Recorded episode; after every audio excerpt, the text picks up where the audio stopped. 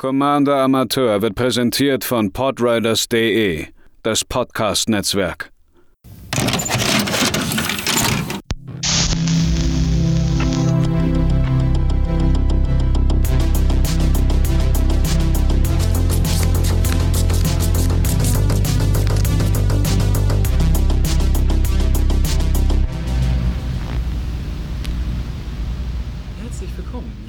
Planeswalker, bei der nächsten Ausgabe des Commander Amateur Podcasts. Der Podcast, der euch das äh, Magic the Gathering Format Commander näher bringen soll. Heute geht es um eines der wohl wichtigsten Themen, nämlich äh, wie baut man seine Mana Base auf und welche vor allen Dingen mehrfarbige Länder gibt es überhaupt. Falls ihr die drei Leute, die das hier hören, äh, Themenvorschläge habt, haut mich gerne an. Ihr findet mich bei Twitter oder bei Instagram unter edh-amateur oder gerne auch per Mail an commanderamateur.gmail.com.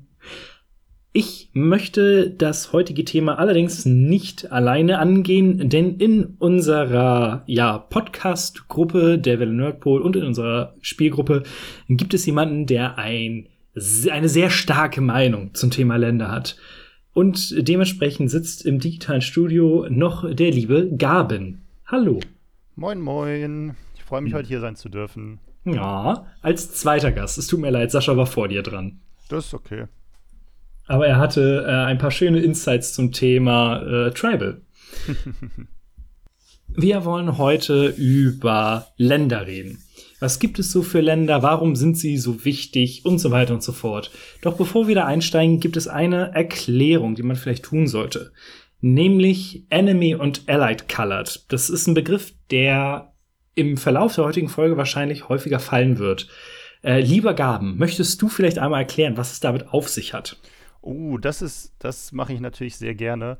Äh, jeder von euch kennt ja die bekannten Magic-Karten, um die das hier geht und die ja vermutlich auch alle spielt. und ähm, diese Karten haben ja eine Vorder- und eine Rückseite. Und wenn ihr mal die Karten aus eurer Hülle rausnimmt und euch die wunderschöne Rückseite anguckt, dann fallen euch einige Dinge auf. Zum, einen, zum Beispiel der, das Logo Magic the Gathering oben, dann unten Deckmaster was auch immer das bedeuten soll. Und in der Mitte haben wir fünf Penöpel. Fünffarbige Penöpel, die die fünf Farben von Magic repräsentieren. Weiß, Blau, Schwarz, Rot und Grün. Und ähm, irgendwann vor Jahren ist es vermutlich im Design der Edition so passiert, dass man sich dazu entschieden hat, ähm, diese Farben in zusammen zu kombinieren. Dass man also sagt, die, die, die Farben, die genau neben einer Farbe liegen, sind die befreundeten Farben und die Farben, die äh, gegenüber liegen, sind die verfeindeten Farben. Das heißt, weiß und blau sind befreundete Farben, weiß und schwarz sind verfeindete Farben. Genau. Zu den Farbkombinationen. Äh, die erste Folge zu dem Thema lief in der letzten Woche. Die nächste kommt in der nächsten Woche. Da bin ich gerade ja dabei, eine Reihe aufzubauen.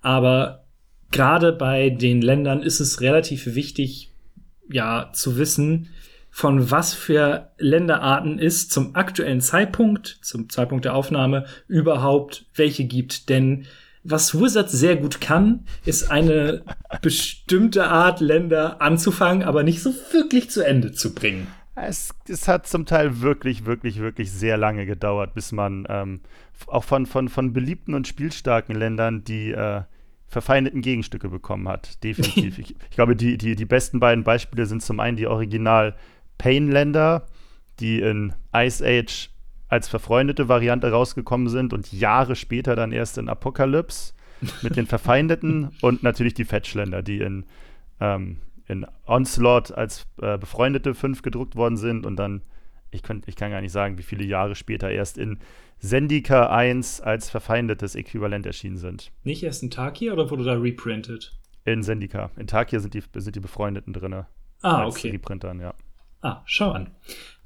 Natürlich ist die größte Frage, warum sind denn die Länder eigentlich so enorm wichtig? Die Antwort ist relativ einfach. Ohne Länder lässt sich dieses verdammte Spiel nicht spielen.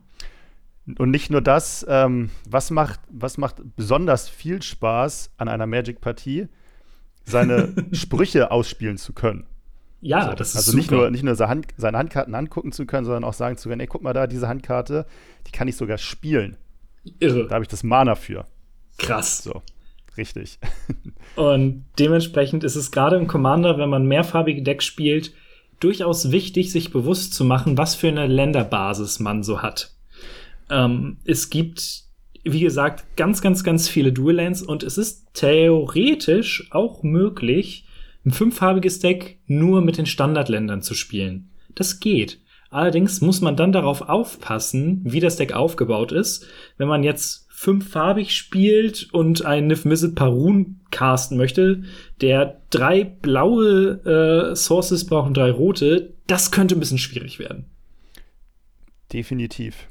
Definitiv. Was man, was man auch noch zu, dem, zu der ganzen Landthematik vielleicht sagen könnte, als kleiner Schwenk äh, zu den anderen Kartenspielen, die es aktuell gibt, da ist Magic halt auch sehr, das ist auch so das, das, das, das Einstellungskriterium von, von Magic, diese ganze, ganze Ressource der, der Länder, wenn man das mit, mit anderen Kartenspielen vergleicht, wie beispielsweise ähm, Yu-Gi-Oh!, bei denen es überhaupt ja keine Ressourcen gibt, oder äh, Hearthstone, wo einem jede Runde automatisch ein Ressourcenpunkt geschenkt wird und man sich überhaupt ja keine Gedanken darüber machen muss, wie viele Ressourcen spiele ich in meinem Deck, wie viele Mhm. unterschiedliche Farben spiele ich in meinem Deck. Das ist so eine Eigenheit, die ja vollständig ähm, Magic-typisch ist und wo viele, viele, äh, viele die, die, die viele Leute kritisieren, ähm, weshalb sicherlich auch eine ganze Menge Spiele versuchen, es anders zu machen, als Magic das macht, weil jeder kennt es, nichts fühlt sich schlechter an, als keine Länder zu haben oder nur Länder zu haben. So, und Screwed und Flooded ist super nervig. Genau, und deshalb ist dieses ganze Themat, die- diese ganze Thematik, wie viele Länder oder welche Länder halt besonders wichtig bei Magic. Mhm. Neben den farbigen Ländern gibt es auch einen ganzen Haufen an Utility Lands. Die sind meistens oder geben meistens farbloses Mana, aber haben noch irgendeinen anderen, ähm, ja, irgendeinen anderen Vorteil. So der Klassiker ist Turm des Reliquienschwereins, äh, auf Englisch Reliquary Tower, ist ein beschissenes Wort. ähm, der gibt nur ein farbloses Mana, gibt euch allerdings die Fähigkeit, unendlich Handkarten zu haben. Ähm, du hast ja jetzt bei deinen Decks auch ziemlich spezielle Mana-Bases. Mhm. Zum Beispiel bei dem äh, Artefakt-Deck. Mhm. Ähm, achtest du darauf, dass du einen bestimmten Anteil von Utility Lands hast? Oder ist die, sind wir in unserer Gruppe zum Beispiel da einfach noch nicht angelangt, dass wir sagen, so, wir brauchen jetzt unbedingt das, so, ohne das funktioniert das Ganze nicht? Ähm, das ist, das ist äh, eine spannende Frage. Ich habe eben gerade einmal meine, meine drei Decks, die ich aktuell habe, rausgekramt, weil mich das auch interessiert hat, welche Utility Lands ich denn spiele. Denn ähm, ja, ich habe ich hab keine, keine wirklich gute Meinung zu Utility Lands. ähm, oder ein, ein, ein, sagen wir eine, ein, eine zwiegespaltene. So gerade dieser, dieser Reliquary Tower, der sehr beliebt ist, ähm, der fällt bei mir vollständig hinten runter. Denn ähm, warum sollte ich diese Karte spielen, wenn ich selber nicht vorhabe, in meinem Deck aktiv Karten zu ziehen? So, dann kann es sein, dass ich durch Zufall in eine Situation komme, wo der mir was bringt. Mhm. Aber von meiner eigenen Deckstrategie, die unterstützt dieses, diese, diesen Effekt überhaupt gar nicht. Da habe ich dann eher die Sorge, dass ich eigentlich das farbige Mana bräuchte und feststellte, schade, mein Land gibt nur farbloses Mana. Hättest du mal einen Basic Land stattdessen gespielt. Der Klassiker ist da So. Temple of the False God. Ja, das ist der, der, der, der ist äh, Dishonorable Mention im Gegenzug zu seinem, zu seinem großen Bruder, der leider, leider, leider immer und immer teurer wird, obwohl er nicht auf der Reserved-Liste steht, ist das Ancient Tomb, was mir Mhm. jedes Mal, wenn ich es ausspiele, unfassbar viel Spaß macht. Ich glaube, es gibt kein Land, was mir mehr Freude macht als das Ancient Tomb, weil ich Aber einfach das- zwei Mana bekomme. Das ist halt dann allerdings auch eher Fast Mana als Utility Land, oder? Ja, wobei der Temple of the False God macht ja das Gleiche, ist halt nur eingeschränkter. So, auf der anderen Seite ähm, gibt das durchaus auch ähm, Utility-Länder, die ich selber spiele und die ich selber wirklich gut finde. Ähm, und das ist zum einen halt, wenn, wenn die, die Utility-Länder Effekte haben, die dein, die dein Deck unterstützen. So, ein Beispiel Klar. wäre der, der, der, der Schleichweg der Diebe. Also, ne, wenn du vorhast, mit einer großen Kreatur mal anzugreifen, dann ist der Schleichweg der Diebe super. So, wenn du ein Control-Deck spielst, sehe ich, den, seh ich den Mehrwert nicht. Auf der anderen Seite hast du äh, Akademie Ruins, so, der, der, den will ich jetzt in meinem neuen Deck spielen. Damit kann man sich ein Artefakt aus dem Friedhof aufs Deck legen, wenn ich es richtig in Erinnerung habe. Ähm, mhm. Würde ich in dem Deck spielen, aber nur, weil ich nicht nur Artefakte spiele, sondern weil ich auch explizit vorhabe, Artefakte in meinen Friedhof zu bringen. So. Ja, aber dann, selbst. Dann sehe ich. Ja. ich bin gerade im Überlegen, aber ich glaube, selbst wenn es nur ein reines Artefaktdeck in dem Sinne ist, äh, was halt blau mit hat, weil mhm. das braucht man für Academy Runes.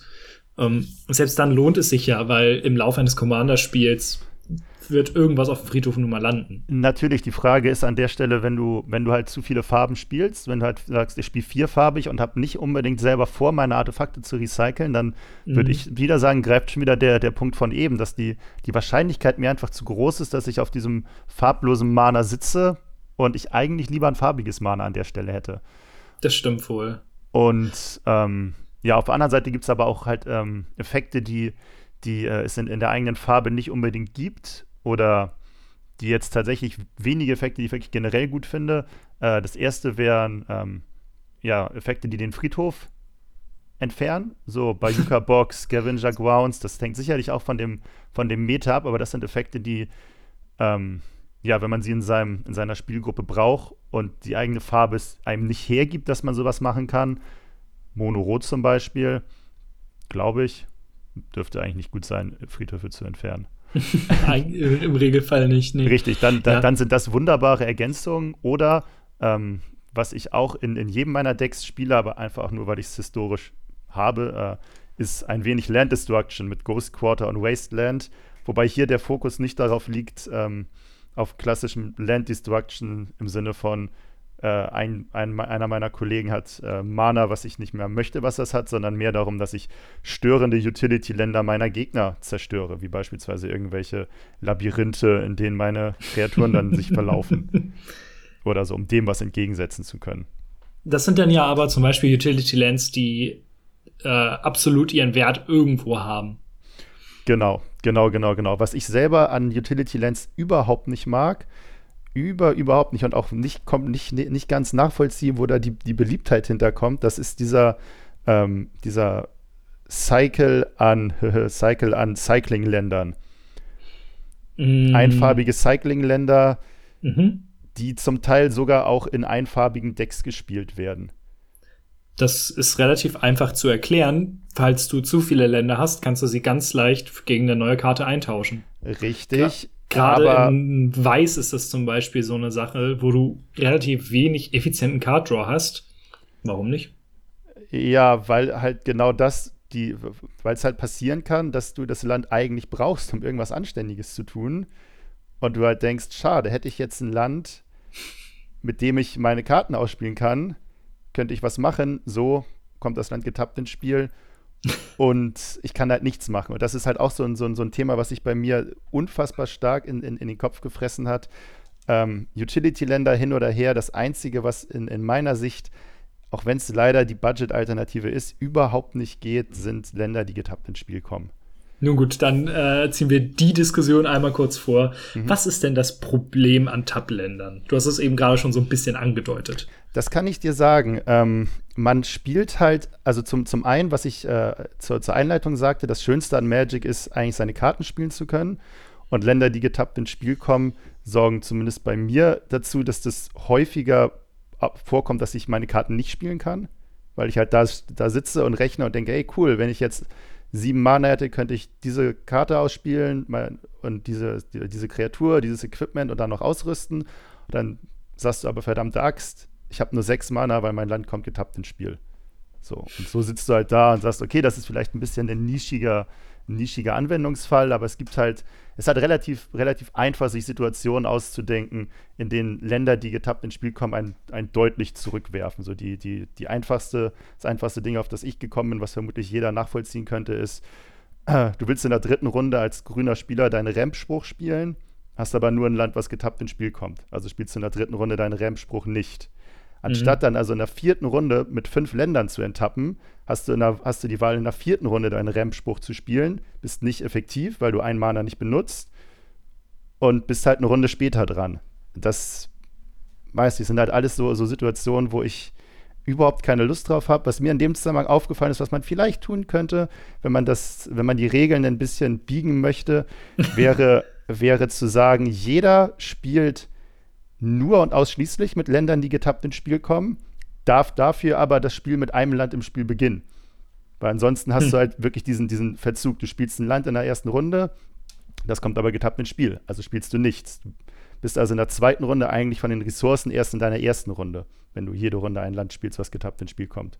Mhm. Wenn du, was, genau, wenn du dann gegen Leute spielst, die einfarbige Decks spielen oder die halt äh, Länder spielen, die nicht getappt ins Spiel kommen, haben die halt einen, ja, Geschwindigkeitsvorteil dir gegenüber. Können ihre Karten ausspielen, während du deine Karten nicht ausspielen kannst.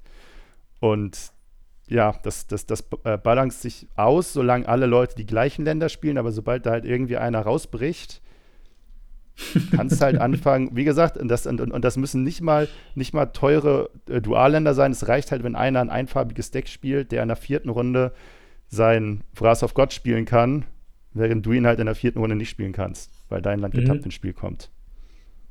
So. Ja, absolut. Absolut richtig. Deswegen äh, bin ich auch großer Verfechter einfach von Standardländern.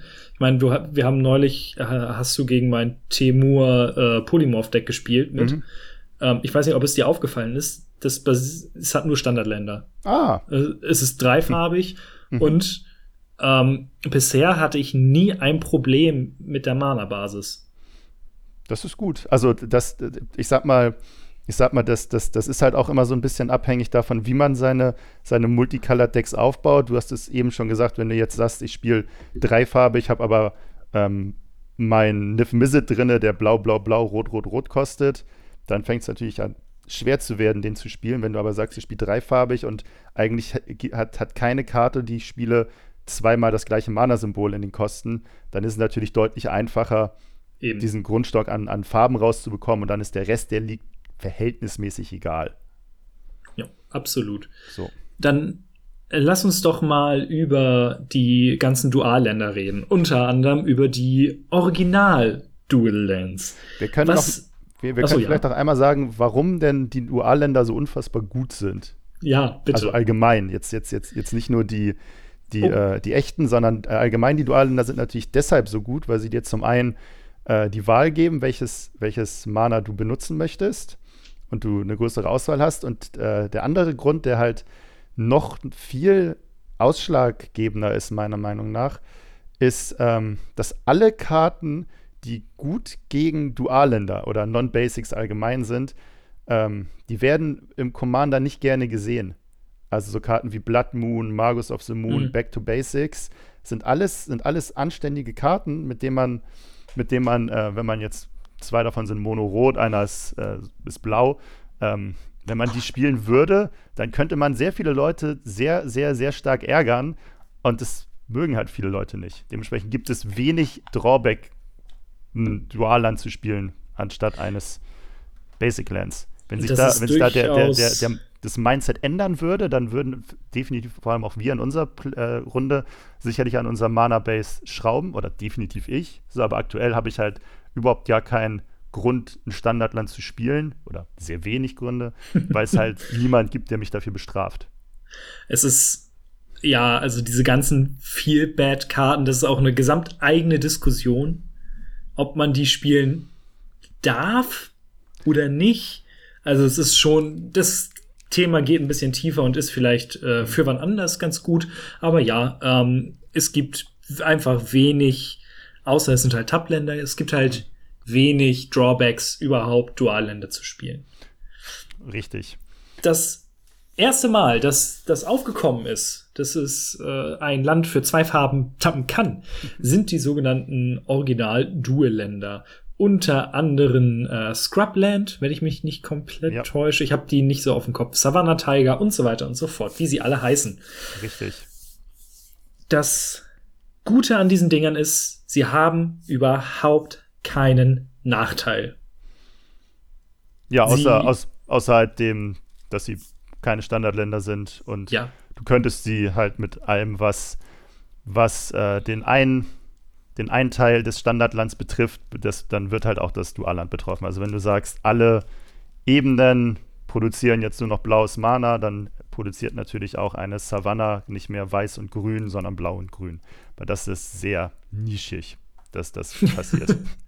Absolut. Und eine andere Sache, die vielleicht auch häufiger jetzt vorkommen wird, noch heute, ähm, sie haben Ländertypen.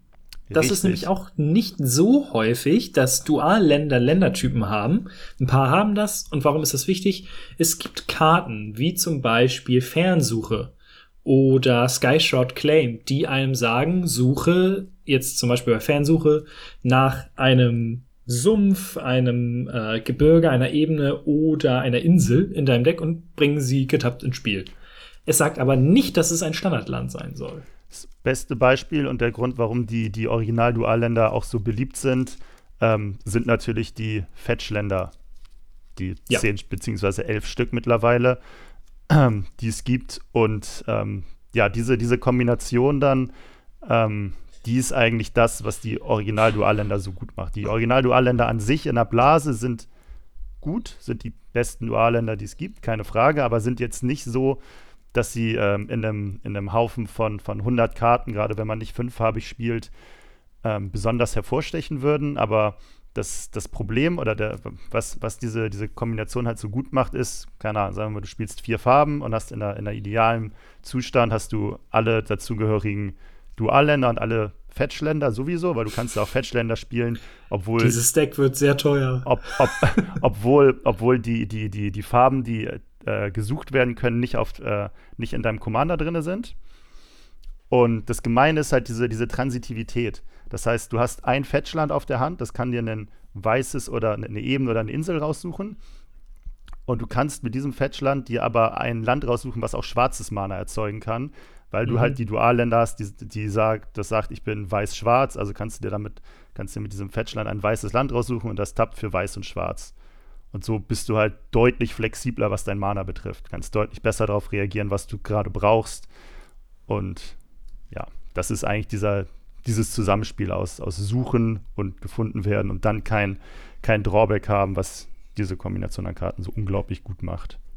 Was unter anderem auch einer der Gründe ist, warum äh, die Fetchlands absolut beliebt und auch eben arschteuer sind. Ja, wobei die, wobei die natürlich zusätzlich noch mit dem, mit dem, sagen wir mal, indirekten Utility-Land-Bonus kommen, dass sie dein Deck mischen. Also es gibt durchaus Karten, die ja nur deshalb gut sind, weil es Fetchländer gibt. So, es, es ist mhm. natürlich, sprengt das ein bisschen den, den, den Rahmen von Commander, aber das beste Beispiel in, in meinem Kopf ist, äh, ist der gute alte Brainstorm für ein blaues Mana, mhm. der äh, in Commander meiner Meinung nach eine der schlechtesten Karten ist, die es gibt. So. Hey. Wenn du halt nicht, nicht in der Lage bist, dein Deck zu mischen. So, die Karte wird dadurch oder wird im, im, im Legacy und im Vintage, wo die Karte sogar äh, restreikt ist im Vintage, halt so gut, weil du, du ziehst drei Karten, legst zwei wieder zurück, mischst danach dein Deck und die beiden Karten, die du nicht haben wolltest, sind offiziell irgendwo. Das heißt, du ziehst sie nicht direkt wieder. Und das ist halt dieser, dieser extra Bonus, den dir, den dir die Fetchländer geben. Mhm. Es ist auch dadurch, dass äh, Landfall eine der beliebtesten Mechaniken ist, überhaupt in Commander, ist, sind da Fetchlands eigentlich auch perfekt für. Aber auch da sie sind, sie kosten halt enorm viel Geld. Ich habe die Liste, die wir haben, ähm, in drei äh, Budgetkategorien aufgeteilt. Und Fetchlands sind halt, gehen eigentlich, hätte noch eine extra Kategorie neben den Dual, originalen Duels gebraucht. Weil, ich weiß nicht, wie teuer, so 30 Euro, 25 bis 30 aufwärts? Naja, an der Stelle muss man natürlich unterscheiden zwischen den äh, Befreundeten und den Verfeindeten.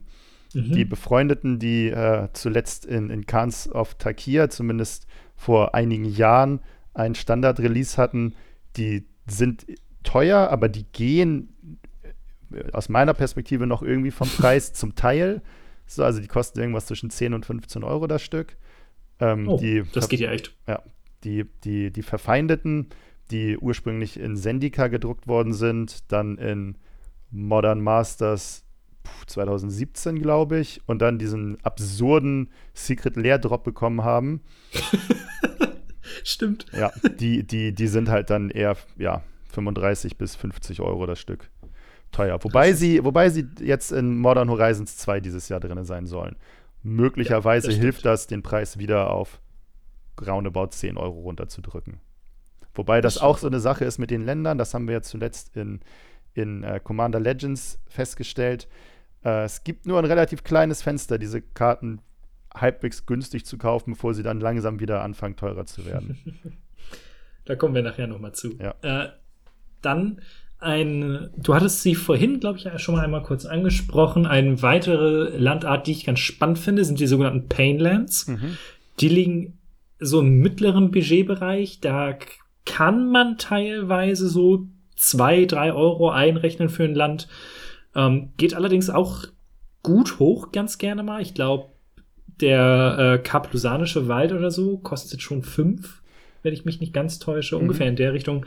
Und wo ich echt geguckt habe, warum, weil, warum sollte man das spielen, mhm. sind, es gibt davon getappte Versionen. Ähm, die Painlands besagen, also die können für ein farbloses tappen oder du bezahlst ein Leben und dann eben eine der Farben, die man haben möchte. Ja, es war Wizards. Nicht, wie, hm? wie, stehst du zu dem? Äh, ja, das war, das war, wenn ich das äh, historisch richtig sehe, war das Wizards of the Coasts erster Versuch, die ähm, Dualländer zu nerven.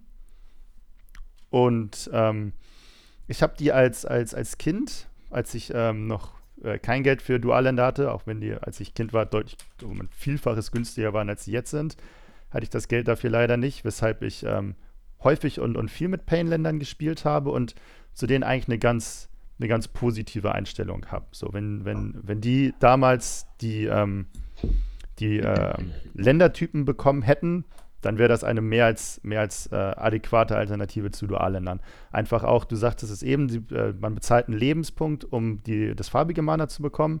Man kann aber auch die Länder für ein farbloses Mana tappen, ohne einen Schaden zu bekommen. Eben. So. Super, super easy zu einfach äh, zu gebrauchen und auch sehr nischig, aber es gibt ja auch durchaus Karten, die äh, dieses Diamant-Mana brauchen. Ja wie zum Beispiel Eldrazi Displacer. Und das liefern die. Colorless, und, genau. Genau. Dementsprechend ähm, sind eine gute Variante und halt auch nicht ganz so teuer. Und in Commander, das ist eine Sache, die hatte ich schon mal angesprochen, ein Lebenspunkt ist echt nichts. Richtig. Es ist halt so, so, so ein bisschen diese Sache, ähm, wo ich auch, auch häufig bei, bei ähm, Dualland-Alternativen drauf achten würde, ist, ähm, wie viele Farben spiele ich. So, mhm. wenn ich jetzt sage, ich spiele vier Farben, das bedeutet, ich kann sechs Painländer spielen, dann kann das natürlich in, im, im, Verlauf von dem Spiel doch irgendwann anfangen, eine ganze Menge Leben zu sein. Wenn ich dann noch, äh, sie fehlen auf unserer Liste, glaube ich, bisher die, die Rainbow Lands, also die Länder, die, die von sich aus für fünf Mana tappen können. Ähm, mhm. Wenn ich die dann auch anfange zu spielen, dann fängt es irgendwann an, dass es doch eine ganze Menge Schaden wird. Wenn ich hingegen nur zwei- oder dreifarbig spiele und in meinem ganzen Deck nur ein bis drei Painländer habe, so what? Dann äh, reden wir mal über Filterländer. Die ähm, wurden, kamen, glaube ich, in Lorin oder Shadowmoor raus das erste Mal und haben jetzt, waren, die waren auch relativ teuer und äh, haben durch äh, Double Masters einen Reprint bekommen und da habe ich dann auch zugeschlagen für, ja, ich weiß nicht, drei Euro oder so das Stück ungefähr. Ja. Ähm, ich spiele sie in einem dreifarbigen Deck. Und da muss ich sagen, ob das so eine gute Idee war, weiß ich noch nicht. Okay. Das Deck läuft gut. Aber ich hatte das auch schon mal, dass äh, ich dadurch durchaus Probleme hatte, meine, meine Farben zu fixen. Also, ich weiß nicht, ich finde die ganz cool eigentlich. Gerade wenn man zweifarbig spielt, geht's halt kaum besser. Mhm. Oder nur wenig weil auch die können halt für farblos tappen. Aber sobald man dreifarbig oder mehr spielt, würde ich hier die Finger von lassen. Ähm, ich habe sie zumindest auch in einem, in, einem, in einem zweifarbigen Deck und bin da, wie du sagst, völlig begeistert. Wobei auch hier, ähm, wenn man diese Länder spielt, dann ähm, ja, kann man natürlich auch anfangen oder ja, Probleme mit diesen, mit diesen ähm, lüb, lüb, lüb, lüb, lüb, mit den Utility-Ländern zu bekommen. Denn mhm. äh, ein Utility-Land aktiviert ein Filterland nicht. So, und dann, dann sitzt du auch wieder da und sagst, hätte ich lieber eine Ebene anstatt einen Reliquary Tower, dann könnte ich jetzt mein Filterland benutzen und Magic spielen und so habe ich zwei Länder, die für farbloses Mana tappen. Ähm, ich bin im zweifarbigen Deck von den Filterländern sehr begeistert. Ich habe auch ein dreifarbiges Deck mit Filterländern Ähm, bisher funktioniert's, würde aber mhm. definitiv mit einem großen Ausrufezeichen auch äh, nicht höher als drei Farben gehen. Ja, Einfach, also, also, also nicht nur, nicht nur, weil es ähm, schwer werden könnte, es, es, es, es, fängt auch irgendwann an, ziemlich unübersichtlich zu werden, dass du halt denkst, ja. okay, warte, ich tapp jetzt, ich habe jetzt einen Sumpf, okay, ich tapp den Sumpf, um hiermit jetzt ein schwarzes und ein rotes zu machen. Dem einen schwarzen aktiviert ich den ich dann und mit dem benutze ich den und mit dem signet den und dann fängst du irgendwann an, wirklich dir aufschreiben zu müssen oder überlegen zu müssen, welches Mana ich aus, meinem, äh, aus meinen Karten ziehe und es klingt ein bisschen doof, aber das ist eigentlich nicht das, was man machen möchte. Man möchte eigentlich die Gewissheit nee. haben, dass das schon alles funktioniert, was hier möglich ist oder was man tun möchte. Ja. Eine weitere Art des Filterlandes sind, äh, die wurden noch nicht offiziell so genannt, aber ich hatte es neulich in einem Podcast gehört bei dem EDA Trackcast und ich finde es sehr gut, äh, sind die Signet Lands. Die gibt, sind saubillig, weil die auch durchaus in den Commander Precons gerne mal gedruckt werden. Äh, die gibt es nur in den befreundeten Farben und die funktionieren eigentlich genauso wie die, ähm, ja, wie die äh, Signets, die Petschaften, die Artefakte, mhm. indem sie sagen, tappe ein äh, farbloses und dieses Land und erzeuge dann die Farbkombination, die es hat. Darkwater Catacombs ah. zum Beispiel macht dir ein Blau und ein Schwarzes. Ach, die, die, die, die Odyssee-Filterländer, ja. Ja, Signetland mhm. ist, das, das, das klingt eigentlich ganz, ganz gut vom Namen. Ne? Ähm. Dachte ich auch. Ich hatte überlegt, die irgendwann mal irgendwo reinzupacken. Aber immer wenn ich gegoldfischt habe, mhm. ähm, in meinem Deckbau-Tool der Wahl, war es immer, hat es sich nie gut angefühlt, wenn ich die gezogen habe. Es ist, das, das, das ist wieder, ähm, würde ich unter keinen Umständen in einem, in einem dreifarbigen Deck spielen. Nee. Ähm, in einem zweifarbigen Deck, wenn es die restlichen Karten von dir hergeben. Also auch hier wieder in einem, in einem, in einem Is-It-Deck mit einem Mizzet der blau, blau, blau, rot, rot, rot braucht, würde ich die Finger von lassen. So. Es kann sein, dass dir das Fixing überhaupt gar nichts bringt. Wenn du hingegen sagst, ich spiele blau-weiß und habe aber nur Karten, die irgendwie blau und weiß kosten, das höchste der Gefühle mhm. ist ein Zorn Gottes mit zwei weißen Manern, dann denke ich, kann der dir schon helfen. Aber wie gesagt, wenn du anfängst, irgendwie dreimal die gleiche Farbe zu brauchen oder so, dann sind die anderen äh, Filterländer aus Eventide um ein Vielfaches besser ja, ich ganz häufig war das so eine von zwei Ländern auf der Hand und damit bin ich halt nicht weit gekommen. Mhm. So, weil du kannst es halt nicht von sich selbst aus für irgendwas tappen. Mhm. Ja. Und das ist dann meist schon irgendwo ein Feelbad. Äh, ein ähnliches Feelbad ist es, wenn man Turn 2 ein Bounce Land spielt. Ach, wem ist das noch nicht passiert? Oh, ich glaube, Pascal sagte dann, ja, du musst ab, abwerfen, Lukas. Hä, warum? Ja, ist, ist doch nicht mitgedacht. Du hast ein Bounce Land gespielt in der zweiten Runde, ohne was zu machen. Ich sage, oh, stimmt, du hast recht. Bounce Lands äh, haben den tollen Effekt, dass sie getappt ins Spiel kommen. Mhm. Ihr müsst ein Land auf die Hand zurücknehmen, aber dafür tappen sie dann für beide Farben gleichzeitig, die man braucht. Oder die, die halt in dem Land ähm, ja, zusammen sind. Wie stehst du zu den Dingern? Das kann ich dir sagen, unglaublich ambivalent, denn ähm, in, in, in, in normalen Decks keine Chance. Aber das ist, das ist eine, eine, Art von Land. Ich weiß nicht, ob das in, in ähm, Commander auch funktioniert, im, im halbwegs anständigen Maß. Aber die sind unfassbar gut da drin, dass man sie abused. Ja. Wenn du irgendwie die Möglichkeit hast, dass sie nicht getappt ins Spiel kommen oder du mehrere Länder spielen kannst und diese nicht getappt ins Spiel kommen, dann fangen diese Bounce-Länder an, dir einen massiven Mana-Vorteil geben zu können. Wenn du diese, du diese, diese Schildkröte spielst, die ich eigentlich mal als Commander angedacht hatte, die sagt, du kannst Permanents, die du spielst, kommen nicht getappt ins Spiel. Mhm. Und dann, dann fängt dieses Bounce-Land halt schon mal an, wirklich gut zu sein. Wenn du dann noch irgendein so Orakel auf Muldaia hast oder sowas, sagt du darfst ein zweites Land spielen, zack. Und dann bounst du dir dein altes wieder auf die Hand, spielst das wieder aus und kannst so absurde, absurdes äh, Mana in dein, ja, generieren. Ich würde sogar so weit gehen und sagen, dass man sie noch nicht mal ungetappt ins Spiel bringen muss. Wie gesagt, Landfall ist sehr beliebt. Und äh, ich habe ein Landfall-Deck mit Shulane als äh, Commander. Du hast dagegen, glaube ich, jetzt einmal gespielt. Mhm. Ähm, es ist super leicht, mit diesen Bounce-Lands irgendwelche komplett absurden Kombos zu machen. Ja. Also, wie gesagt, wenn das Deck es hergibt, sofort, aber äh, definitiv kein Auto-Include. Aber sie sind halt super günstig. Und würde ich zumindest von den Tab-Ländern noch mit am besten eigentlich nennen. Ja, auf der anderen Seite, es nimmt sich halt wenig, ob du jetzt ein Bounce-Land spielst in einem normalen Deck oder einen. Ja.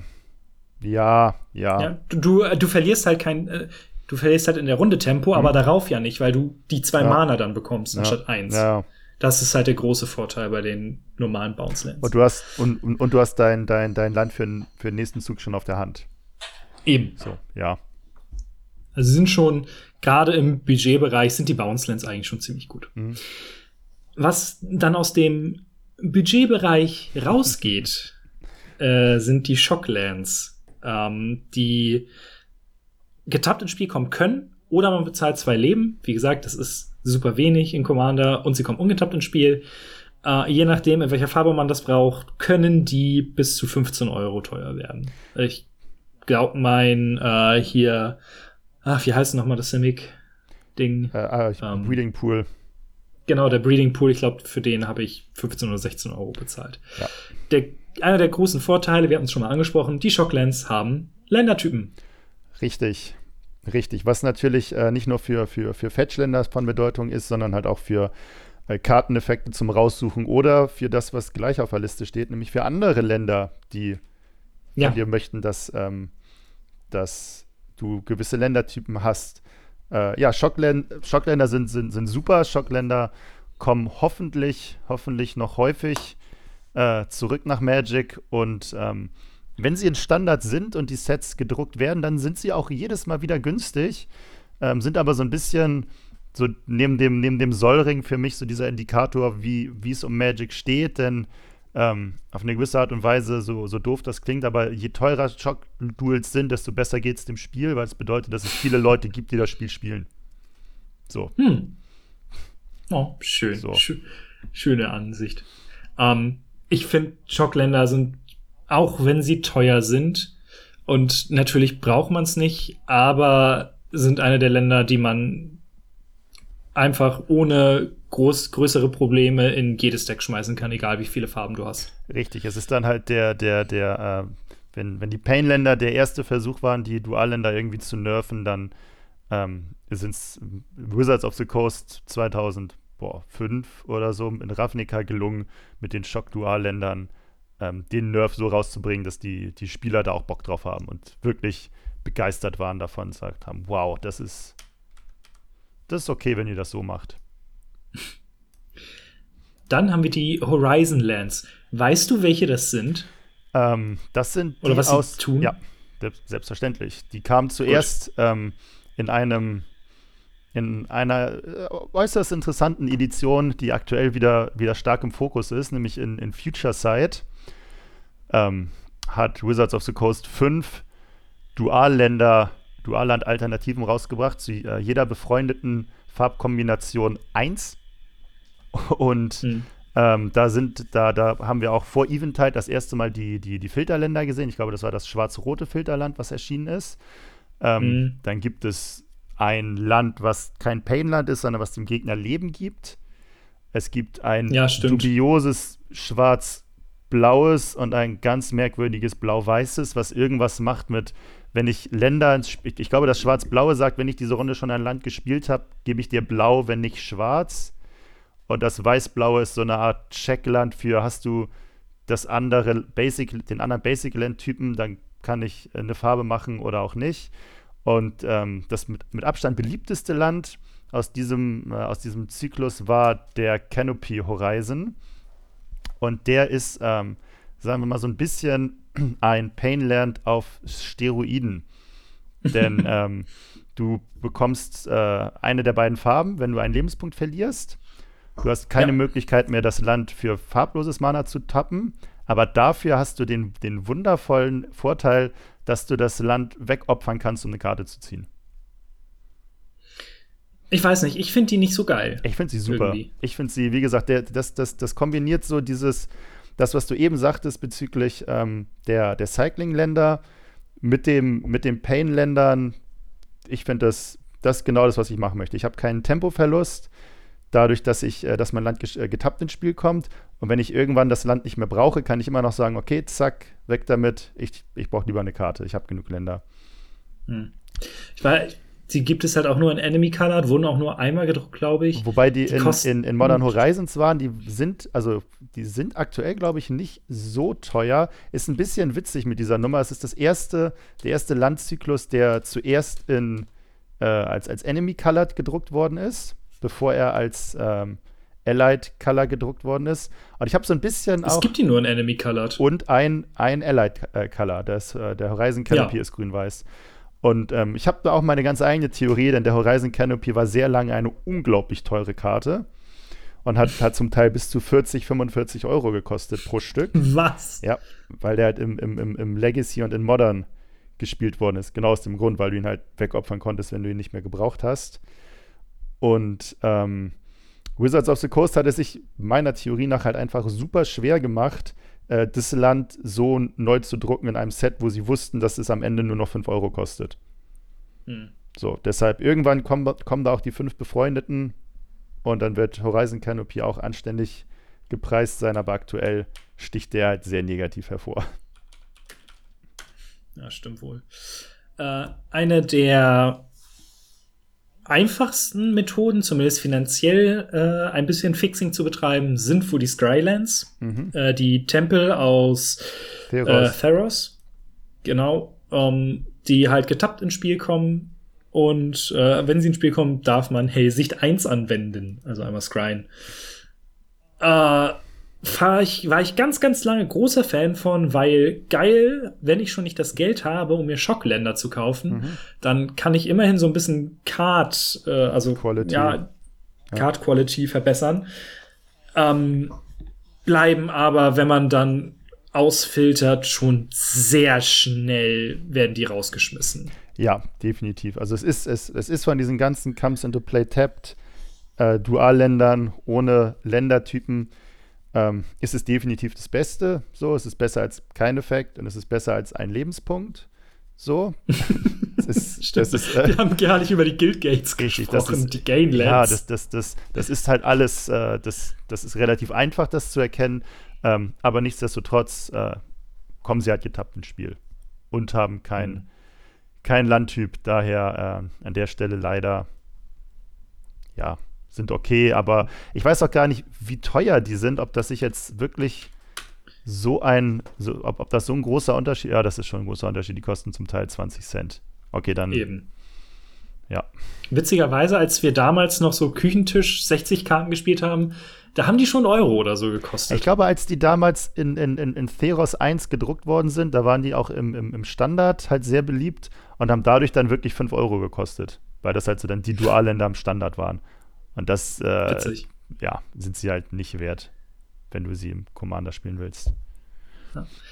Äh, kommen wir zu interessanterweise meinen Lieblingsländern. Und zwar die Battlelands.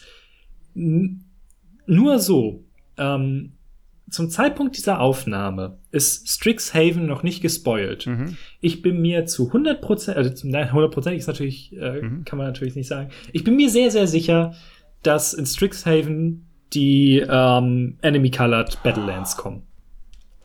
Die Battlelands mag ich auch. Definitiv. Die sind super. Die kommen zwar getappt ins Spiel, aber nur, wenn du weniger als zwei Standardländer kontrollierst. Ja, also, also auch hier wieder, wie so oft, ne, wenn ich jetzt äh, irgendwie ein fünffarbiges Deck oder sowas spiele mit wenig Standardländern, dann fängt das alles sicherlich an schwer zu werden. Aber mhm. ansonsten ähm, mag ich die auch sehr gerne und spiele sie gerade in einem, einem, zweifarbigen Deck. Man wird selber dazu angeleitet, noch ein paar mehr Basic-Länder zu spielen, weil ansonsten geht der Vorteil, den sie, den sie hat, äh, den sie haben, sehr schnell verloren und super. Und sie sind fetchable, ja. weil sie die Ländertypen haben. Richtig. Und es gibt ja auch genug, genug Karten, die. Das ist, ja, das, das ist halt auch das Schöne an den, an den fetchable Dualländern, die getappt ins Spiel kommen. Ähm, es gibt ja mehr als genug äh, Karten, die Länder getappt aufs Spielfeld bringen. Also wenn ich eine Karte habe, die sagt, Eben. such mir einen Faust und bring getappt ins Spiel, dann kann ich auch mein Dualland nehmen, was eh getappt ins Spiel kommt. Mache ich überhaupt gar keinen Verlust Eben. bei. Super. Ja. Ich, und vor allen Dingen das Geile ist, die kosten halt wirklich nicht viel. Ich glaube, die teuersten liegen bei 1,50 oder so. Ja, definitiv. Also kann man ganz wenig mit falsch machen. Ja. Äh, du hattest sie eben gerade schon mal an, kurz angeteasert. Äh, magst du einmal die Checklands erklären? Die Checkländer, genau. Die, die Checkländer ähm, sind, sagen wir mal, ähnlich oft gedruckt worden wie äh, die Pain-Länder, die so die ersten Jahre von Magic sehr dominiert haben. So, so haben die Checkländer so die mittleren Jahre von Magic stark dominiert, sind, glaube ich, in drei Grundeditionen am Stück gedruckt worden.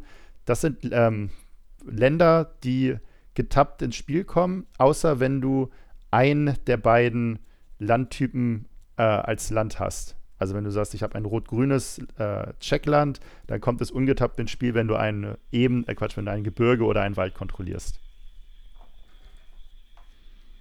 Ja. Sind mittelmäßig teuer, können schon bisschen hochgehen. Ich verstehe nicht, ich verstehe nicht, warum Wizards of the Coast aufgehört hat, diese Karten zu drucken.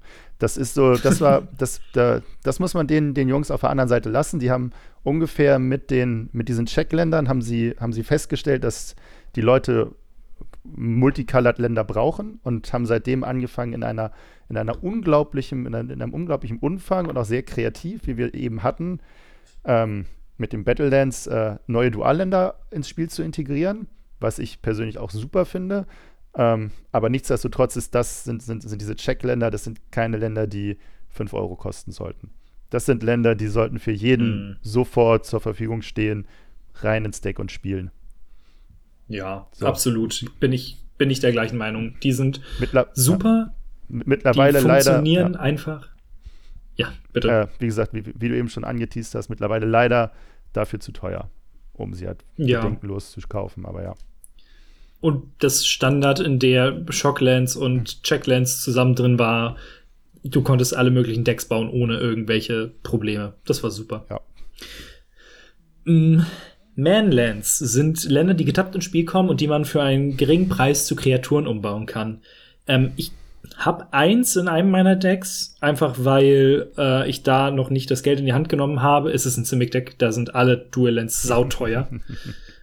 ähm, ich finde, also die haben in 1 gegen 1 Formaten ihren Vorteil, dadurch, dass man sie in Hardcore-Control-Strategien spielen kann, um trotzdem immer seinen Chip-Damage reinzubekommen. Aber ansonsten, ey, ich finde die nicht geil. Ich bin, ich bin auch überhaupt gar kein Fan von denen. Also die, sagen wir mal, die, die, die Hälfte der, der, der Kreaturen, die dabei rumpurzeln, äh, die sind auch einfach nicht gut. So, es, nee. gibt ein, es gibt ein paar Kreaturen, die, die ich jetzt ähm, ja, was heißt aus, aus, aus Nostalgie ist das ist der falsche Grund. Äh, aber aufgrund von anderen Formaten irgendwie mag, das ist das äh, schwarz-blaue, was ich zu einem 3-1er, der unblockbar ist, glaube ich, verwandeln kann. Und mhm, der, der, der, der, der Creeping Tarpit. Und dann gibt es das weiß-blaue, was sich zu einem 4-4-Flieger mit Vigilance machen lässt, wenn ich es richtig in Erinnerung habe. Mhm. Das sind halt, wie du eben sagtest, genau. das sind halt beides Kreaturen, die in, in äh, Control-Decks gespielt worden sind, weil der Gegner kann nicht mit äh, Sorcery Rem Removal etwas dagegen tun und mit Board Wipes nicht und du kannst die dann aktivieren, wenn du sie möchtest, aber in, äh, in Commander-Runden wirkt das für mich deutlich zu, zu teuer von den Mana-Kosten und der, die, die Downside ist auch viel zu hoch. Und ich habe ich hab das äh, Grün-Weiße in irgendeinem Deck mal gespielt. Ich glaube, ich habe nicht ein einziges Mal diese Kreatur zum Leben erweckt. Nee, das macht man einfach in Commander nicht. Es gibt noch so ein paar andere Sachen, sowas wie den Blinkmoth Nexus oder Ingmoth Nexus, die auch da reinfallen, die halt ein bisschen anders funktionieren. Ähm, ja, da, da, da, da, könnte man dann fast schon sagen, wenn es das Deck hergibt, dann, dann kann man das machen. Ich glaube, Blinkmoth Nexus habe ich in meinem ähm, Artefakt-Deck drin. Also zum einen, weil das aus Meme nur und ausschließlich Utility-Länder benutzt, weil wir ja keine Downside haben. Ähm, und ja, der fliegt immerhin und ist eine Kreatur an dem Deck und dann kann man da vielleicht irgendwas mit anfangen, aber wie gesagt, normalerweise, nee. nee. Dann ein Cycle, bei dem ich mich echt gewundert habe, als ich äh, mal so Dual-Länder nachgeguckt habe, wie teuer die werden können. das sind die Fastlands. Richtig. Äh, ja, zum einen, weil gerade die, die, die Befreundeten aus äh, Scars of Mirrodin mittlerweile auch schon, ach du Scheiße, ey, wir werden alt, über zehn Jahre alt sind, ähm, nie Magst du einmal vielleicht kurz so. erklären, was äh, der Haken bei denen ist? Fastländer ähm, sind Dualländer, die ungetappt ins Spiel kommen, solange man zwei oder weniger andere Länder kontrolliert. Also, also solange es dein drittes Land ist, was du spielst, also erstes, zweites oder drittes, kommen sie ungetappt ins Spiel, ansonsten kommen sie getappt ins Spiel.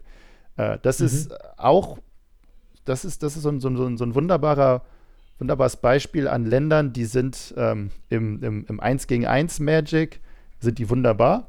Wenn du ein, ein ja. schnelles Agro-Deck spielst, was überhaupt gar nicht, was, was vorhat, in der fünften Runde soll das Spiel vorbei sein, dann kannst du dein Deck so aufbauen und einplanen, dass du sagst, mir ist egal, dass das Land in der vierten Runde getappt ins Spiel kommt, dann ist das Spiel fast vorbei. Dann spiele ich ein anderes Land. So. Hingegen, wenn du Commander spielst, dann sind in den meisten Fällen die ersten Runden nicht so wichtig und du kannst halt noch viel weniger Einfluss darauf nehmen, äh, wann du diese Länder ziehst. Von daher keine Chance. Und erst recht nicht zu den Preisen. Also, das ist eine nee. Karte, die in Commander meiner Meinung nach überhaupt nichts zu suchen hat. Absolut. Äh, die Battlelands, das war halt so mein Vergleich. Die Battlelands haben, sind ja im Grunde genommen das Gegenteil davon. Ja. Und kosten nichts, sind aber in Commander zumindest besser, weil häufiger hast du den Fall, dass du da irgendwie ein paar mehr Länder liegen hast. Ja. Die Fastlands kannst du nicht fetchen, kommen häufiger in Commander getappt ins Spiel und kosten einfach mal 10 Euro mehr. Ja, von daher Finger von lassen, wenn man Commander spielt. Also überhaupt kein Fan. Äh, wovon ich hingegen ein Fan bin, äh, die Reveal Lands, die es leider nur Ally, äh, Ally covered mhm. gibt, die kommen aus Shadows over Innistrad und äh, die besagen, dass wenn sie ins Spiel kommen, kann man ein äh, entsprechendes Land von der Hand vorweisen. Also jetzt zum Beispiel, wenn du äh, Fortified Village heißt das, glaube ich, ähm, das grün-weiße, das, dann kannst du halt entweder ein Forest oder ein Plains vorzeigen und da kommt es ungetappt ins Spiel. Mhm. Oder es kommt halt getappt ins Spiel und das geht halt auch, wenn du irgendwelche anderen ähm, Dualländer mit Ländertypen halt hast. Richtig. Äh, ich, die kannte ich vorher nicht. Beziehungsweise bevor ich meine, meine Decks äh, ein bisschen in der Mana-Base äh, verbessert habe. Ich finde die super gut. Ich habe, äh, ich, ich kannte die auch nicht. Äh, ich hatte zu Shadows over Innistrad ähm, überhaupt ja keinen Blick auf, auf Commander-Länder. Ähm, habe dann mir das Grün-Weiße für mein zweifarbiges Deck gekauft und bin so ein bisschen, ich bin mir noch nicht ganz sicher. Also irgendwo mag ich die mhm. definitiv auch. Ähm, auf der anderen Seite. Die sind halt auch günstig. Das, das stimmt. Auf der anderen Seite ähm, kann es dir halt auch zu gut passieren, ähm, dass, dass sie getappt ins Spiel kommen, weil, weil du sie halt dann irgendwann in einer, keine Ahnung, achten Runde ziehst. Das ist dein einziges Land, was du ziehst, und dann kommen sie getappt ins Spiel. Dann ist halt so ein äh, Checkland, was ja natürlich die, die, den, den Vergleich, äh, wo der Vergleich quasi nach Ruf, dass man ihn zieht, ähm, mhm. deutlich besser. So. Aber rein, wenn du jetzt auf dem Budget mhm. äh, rumarbeitest, Klar. glaube ich, gibt es wenige Länder, mit denen man besser arbeiten kann. Auch hier wieder ähm, muss man natürlich auch dann äh, darauf achten, wenn man solche Länder spielt. Ähm, ich selber habe da in diesem besagten zweifarbigen grün-weißen Deck, ist, äh, ist mir das durchaus auch schon aufgefallen, dass ich das vielleicht tun sollte, äh, dass man genug Länder mit Ländertypen spielt. Denn ja. wenn, du, wenn du jetzt anfängst, die ganzen ähm, äh, Comes into Play, Tab, Dualländer und sonstigen Kram zu spielen und hast auf einmal keine Basics mehr oder keine, dann bringt dir diese Karte auf einmal nichts mehr. Der ganze Vorteil, den, er, den sie eigentlich mit sich bringt, der ist obsolet. Das stimmt. Absolut. Äh, weil du ja schon zu den Cycle-Ländern so ein ambivalentes Verhältnis hattest, was sagst du denn zu den Bicycle-Lands aus Amonkhet? Ähm, die haben auch Ländertypen, wenn ich das richtig weiß. Ja. Das äh, macht die okay. Also ist, es, ist, es, ist, es, ist, es ist halt schade, dass die halt nicht, dass die halt überhaupt nicht ungetappt ins Spiel kommen können. Ähm, ja, irgendeine Condition wäre da, wär ja, da, hätte die noch mal über den, über den Hügel gehoben. Ja, definitiv. Ähm, ich ich spiele das, das, das, das eine Bicycle Land, spiele ich in meinem Deck. Ähm, ich weiß nicht, ob ich es schon jemals gecycelt habe. ähm, es ist halt, es ist halt für gewöhnlich das allererste Land, was ich mir raussuche. Also wenn ich halt irgendwie einen, einen, einen Fetch-Land habe oder ein, ein uh, Three Visits, Nature's Law, irgendwas, was mir ein Forest aufs, aufs Spielfeld legt, dann ist es halt direkt dieses, weil ich weiß, ja. ähm, ansonsten wird es getappt ins Spiel kommen und wird mir halt eine Runde klauen. Ich habe ganz vergessen, dass, Three, dass Three Visits ja jetzt be einigermaßen bezahlbar ist. Ja, definitiv. Und dass ich es auch im Ordner habe, witzig. Ja, ich mag die eigentlich ganz gerne, aber auch hier, äh, es gibt sie nur in LA Colored. Mhm. Sie haben die Ländertypen, was schon irgendwie cool ist und sind dementsprechend nicht, nicht teuer. Aber da würde ich dann doch immer noch eher zu den Battle- oder Reveal-Lens greifen. Mhm. Ähm, wir können einen ganz kurzen Abstecher zu den äh, Triomen machen, die hier gerade in meinem Wiki angezeigt werden. Oh ja, äh, habe ich zwar ganz unten ah. aufgeschrieben, weil sie ja doch sehr neu sind, mhm. aber es passt. Das passt, das stimmt. Ja, die Triumphs sind aus Ikoria, gibt es in verschiedenen, ich weiß gar nicht, welche Charts noch fehlen. Das, da bin ich auch noch nicht so deep into ja. it. Sie haben die Ländertypen, ähm, können für, kommen getappt ins Spiel, können für drei Farben tappen und kosten. Kosten richtig Geld. Da war ich auch unglaublich überrascht. Und auch hier wieder ähm, spielen sicherlich viele Dinge rein. Zum einen, dass Ikoria selber ähm, ansonsten teure Karten, dass es bei, bei Ikoria ansonsten an, an teuren Karten fehlt. So, und irgendwas muss in, einem, in der Edition teuer sein, weil so funktioniert das halt mit diesem Markt so. Dann sind das halt die beliebtesten Karten, dementsprechend kosten sie am meisten. Ähm, ich finde die tatsächlich als, als, als äh, Fetchable One-Offs finde ich die super. So, also, mhm. also genau das, was ich die ganze Zeit sagte. Du hast irgendeine Karte, die dir einen, einen Standardlandtyp raussucht und getappt ins Spiel bringt, dann nimm doch den. So, anstatt ja. V ist, dann hast du direkt deine drei Mana, getappt kommt es eh ins Spiel. Ähm, würde ich, wie, wie, gesagt, wenn es das Deck hergibt und ich Karten zum Raussuchen habe, äh, würde ich sofort spielen. Wenn man es, wie gesagt, bezahlen kann. Richtig. Ist halt in der dritten Kategorie des Budgets ist es halt, ah, da habe ich mich richtig richtig in den Arsch gebissen, dass ich die da nicht sofort mal zugeschlagen habe. Das dachte ich mir auch. Also als sie rausgekommen sind, waren die bei maximal 5 Euro, wenn überhaupt. So, und, und ja. jetzt kosten sie ja zum Teil 10 Euro so und, und mehr. Das ist. Die letzten Sachen, die ich aufgeschrieben habe, sind in einem ähnlichen Preisbereich, zumindest teilweise. und es könnte sein, dass es die besten Länder für das Format sind. Das sind die Bond-Lands. Erstmal gedruckt in Battle Bond. Du nennst die, glaube ich, immer Commander-Lands. Äh, ich glaube schon. Oder Bond? Ich weiß es nicht. Zumindest ja. Äh, das sind äh, Dualländer ohne Ländertypen. Seit Commander Legends sind alle Farben verfügbar. Alle Farbkombinationen. Und die kommen äh, ungetappt ins Spiel, wenn man zwei oder mehr Gegner hat. Ja. Ähm, ich habe mich selten, selten, selten, selten so geärgert wie jetzt gerade, dass ich mir die äh, Original 5 nicht gekauft habe, als Battlebond rausgekommen ist. Ich glaube, mittlerweile kostet das Schwarz-Blaue irgendwie 15 bis 20 Euro und ja. das Weiß-Blaue auch. Ich würde sie eigentlich genau sehr das. gerne in meinem neuen Deck spielen, aber ich äh, ärgere mich halt einfach, dass ich diesen, dieses Geld bezahlen muss. Auf der anderen Seite war das äh, tatsächlich dann auch das, was ich äh, als allererstes gemacht habe, als Commander Legends rausgekommen ist. Ich gesagt habe, den Fehler mache ich nicht nochmal. Äh, ich kaufe mir den ganzen Kram zumindest erstmal einmal als Playset, wenn die, wenn, wenn, ähm, Quatsch, also jede, jedes einmal, wenn sie halt irgendwie bei, keine Ahnung, 4 Euro stehen oder so, weil das sind Karten, die werden langsam, aber sicher hochticken und ob Wizards die irgendwann nochmal wieder druckt, vermutlich, aber bis dahin gibt es keinen Grund, warum die Karten günstiger werden sollten.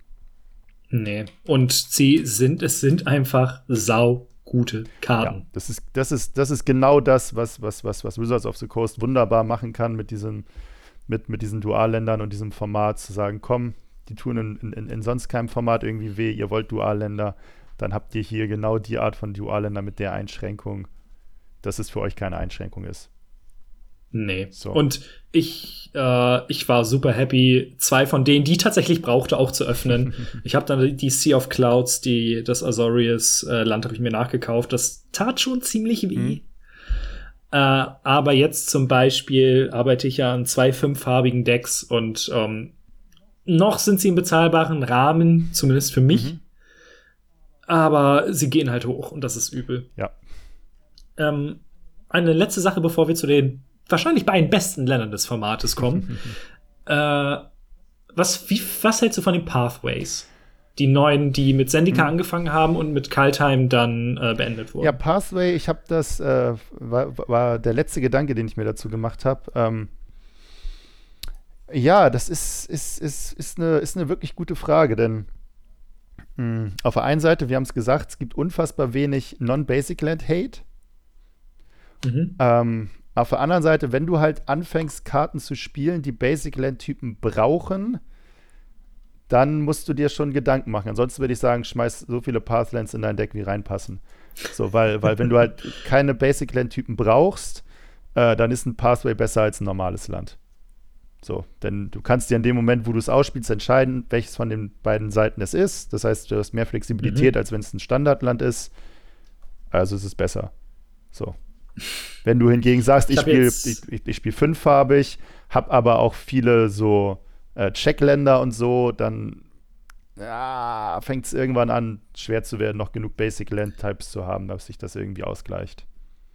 Das ist so mein Problem jetzt. Wie gesagt, ich, ich arbeite an zwei fünffarbigen Decks und äh, ich habe jetzt drei von den Pathways in den äh, Boostern von Kaltheim geöffnet. Mhm. Follow me on Instagram.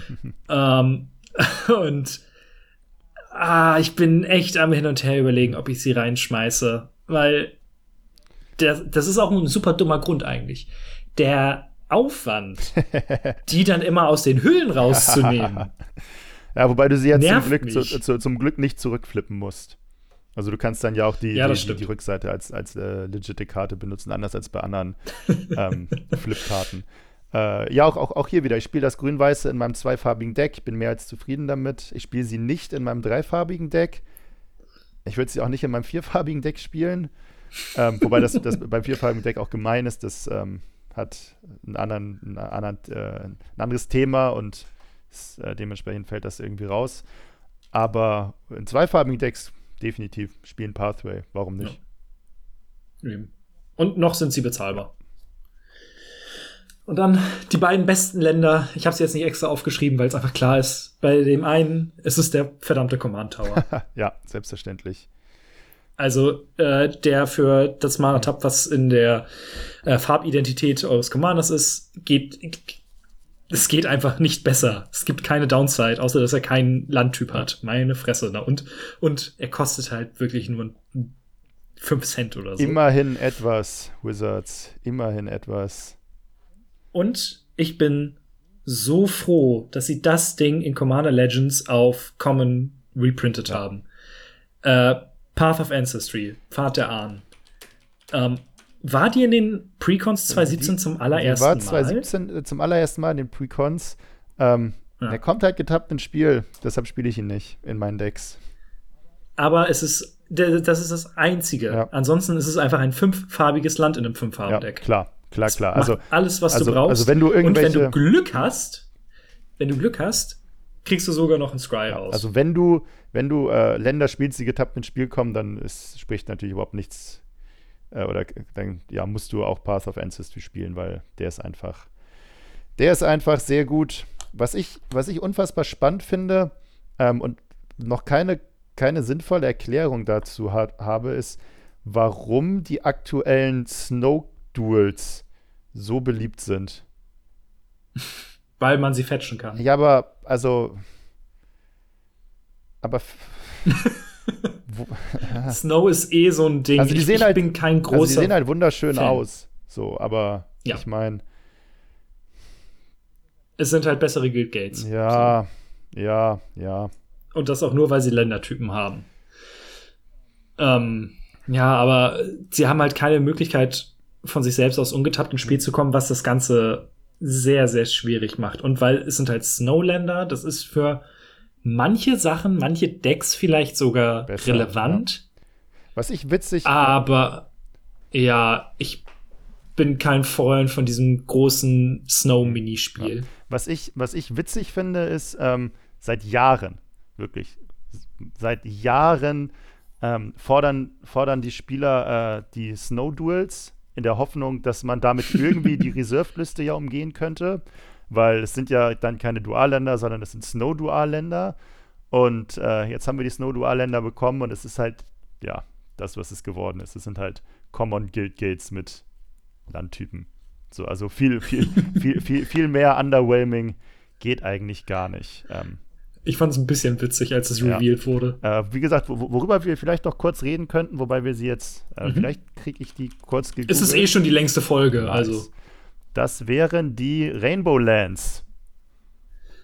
Äh, ja, habe ich jetzt nicht mit rausgeschrieben. Mhm. Was gibt es denn da so? Das habe ich gerade gegoogelt. Ähm, die, die, die beliebteste oder die meiner Meinung nach beste Und äh, leider auch, ja Quatsch, beste ist natürlich der Command Tower, Vidum. Ja. Ähm, eine Karte, die, die, die erschreckend teuer geworden ist, weil Wizards of the Coast sich mal wieder dazu entschieden hat, diese Karte seit fucking acht Jahren nicht mehr zu drucken, äh, ist die Messingstadt.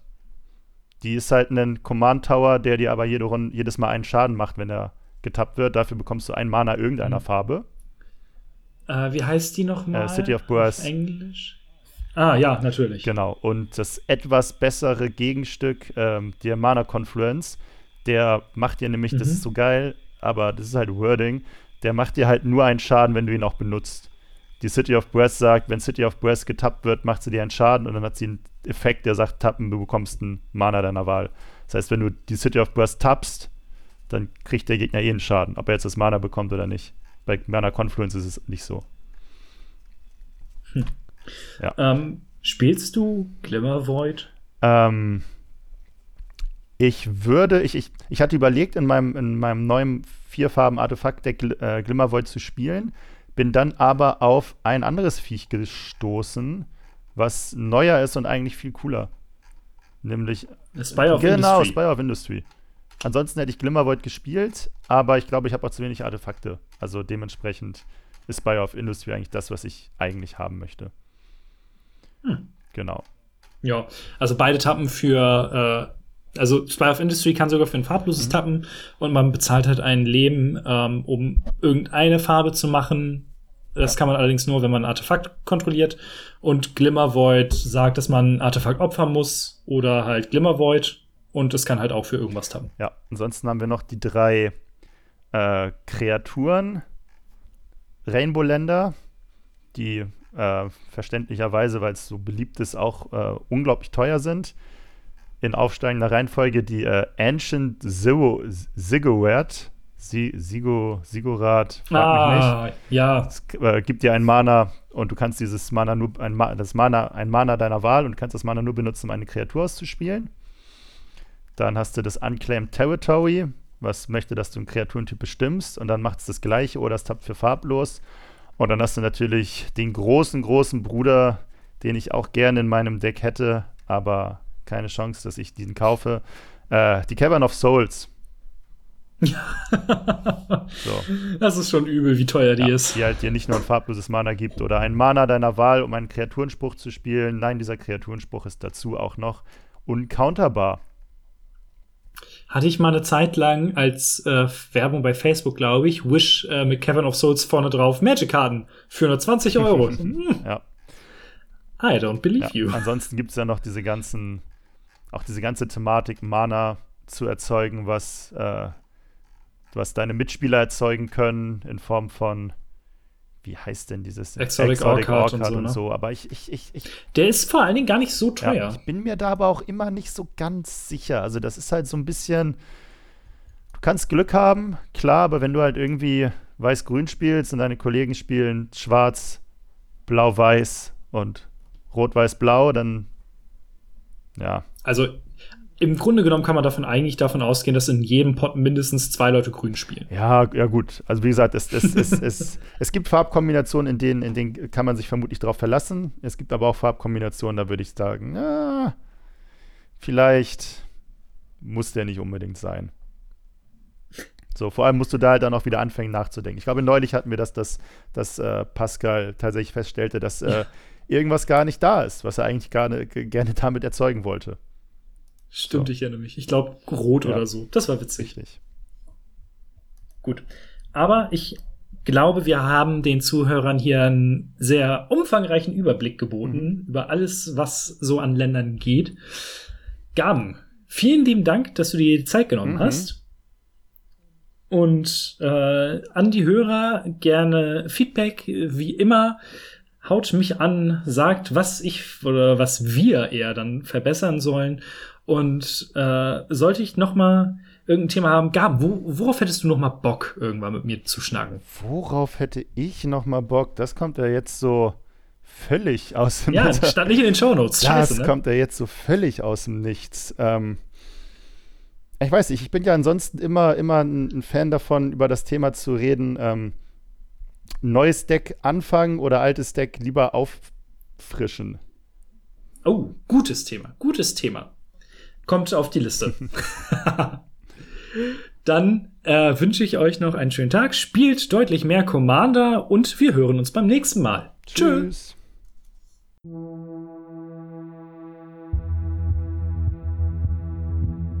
Welle Nerdpool. Popkultur in Überlänge. Welle Nerdpool. Sechs Freunde quatschen monatlich über Themen aus dem Nerdkosmos. Mal sachlich, mal anekdotisch, aber immer unterhaltsam. Also, tütet eure Comics ein und ladet eure Controller auf. Welle Nerdpool hört ihr als Teil des Podriders Netzwerks direkt über podriders.de sowie bei Spotify, Apple Podcasts und überall, wo es Podcasts gibt.